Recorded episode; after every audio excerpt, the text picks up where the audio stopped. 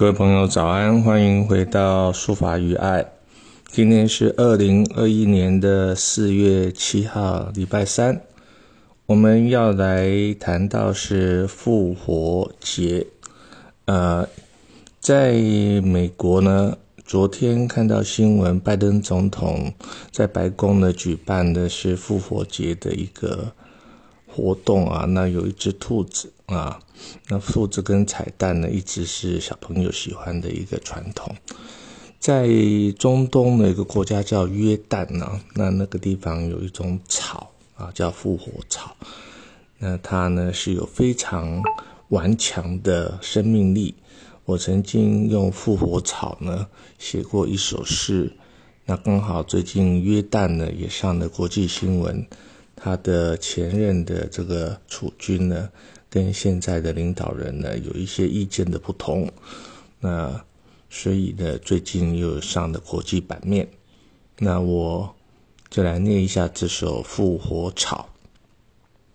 三亿年前我就已经存在，看尽无数次的干旱与水害，我的细胞死了又活，活了又死。是我生命的常态。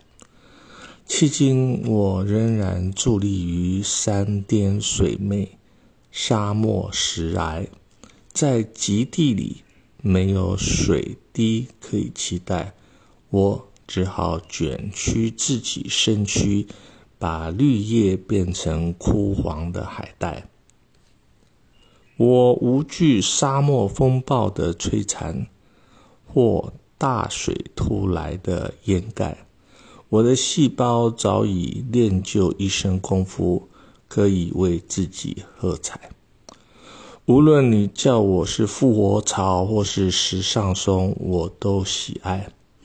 只要我仍然存在，我就可以把双翅展开，在烈阳下、暴雨中与你把酒畅怀。我的翠绿也好，枯黄也罢，好坏时运我都自由自在。看见人间的沧桑，四季的更迭，追梦追爱。好，那复活草草呢，是叫做耶律哥蔷薇，它的别名啊。那耶利哥呢，是约旦、巴勒斯坦、以色列。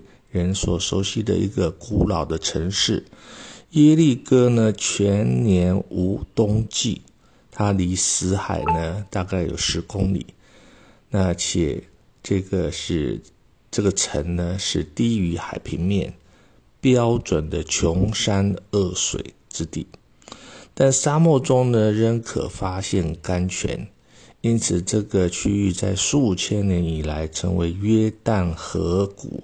西岸的交通要道。那当然，现在呢，四月呃六号开始，在台中跟苗栗呢开始实施限水啊，就是五天供水，两天停水。我们也必须要供体时间呢来抗旱。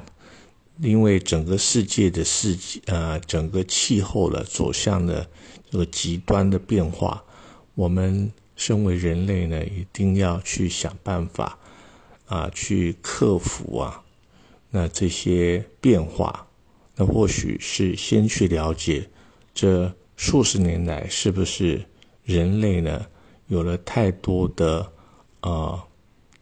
破坏环保啊，或是大自然的作为，使得整个气候啊有了这样子的反啊扑啊反扑，所以这是一个值得醒思的问题。好，谢谢您的聆听。